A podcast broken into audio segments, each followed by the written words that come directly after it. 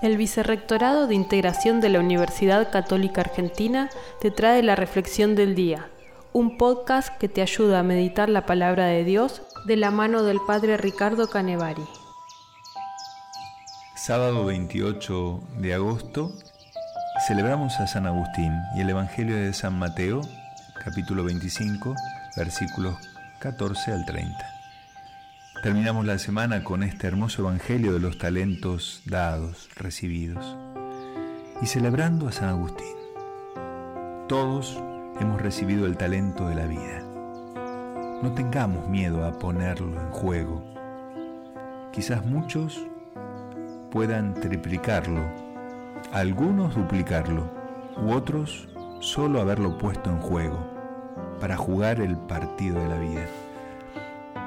Eso es lo que nos va a pedir el Dios de la misericordia, porque Dios sabe, como decía San Agustín, no hay santo sin pasado, como tampoco hay pecador sin futuro. Y él algo sabía de esto.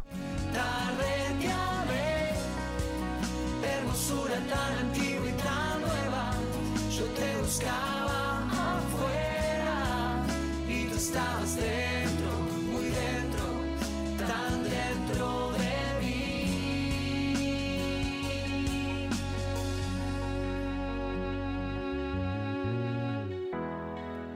Me tocaste y abracé tu paz.